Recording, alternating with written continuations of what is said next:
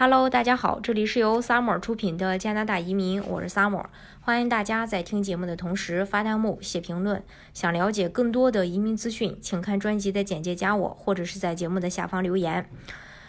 呃，最近 CEC 呃捞人分数挺低，然后呃这个大家呢就纷纷来问说有没有有效的办法去提高联邦意义的分数？那呃，联邦意义的分数它并不是说一成不变的，申请人可以在等待被邀请的过程当中，通通过呃几个方式提高自己的分数。第一，就是最立竿见影的提分方式，就是考雅思、考思培。语言成绩越高，申请人就能够获得更多的语言学历、语言和海外工作经验的交叉加分儿。但是，并非每个申请人都有优秀的语言成绩，能够在短期内考出 CLB 九的成绩。呃，这个也不容易，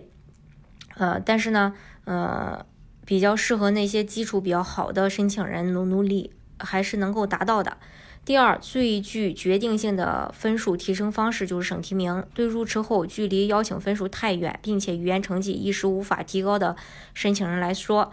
呃，最能从根本上解决问题，毋庸置疑是省提名的六百分。有了省提名的六百分，申请人只要符合入池意义的最低要求，就能百分之百的保证获得联邦邀请，顺利完成移民进程。当然，这主要针对的是已经身在加拿大境内的申请人。以安省的这个留学生为例啊，鉴于安省省提名难度太高，绝大多数安省毕业生呢，都只能通过联邦意义中的加拿大。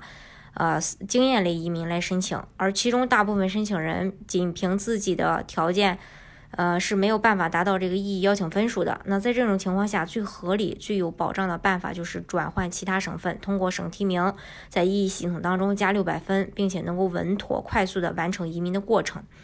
另外，其他的。这个分数提升方式就是增加加拿大留学和工作经验或海外工作经验，利用交叉得分也是有效提升联邦意义中 CRS 分数的。但是，既然已经入境加拿大留学并工作，那么，呃，何不顺理成章拿到这个省提名，直接给自己加六百分呢？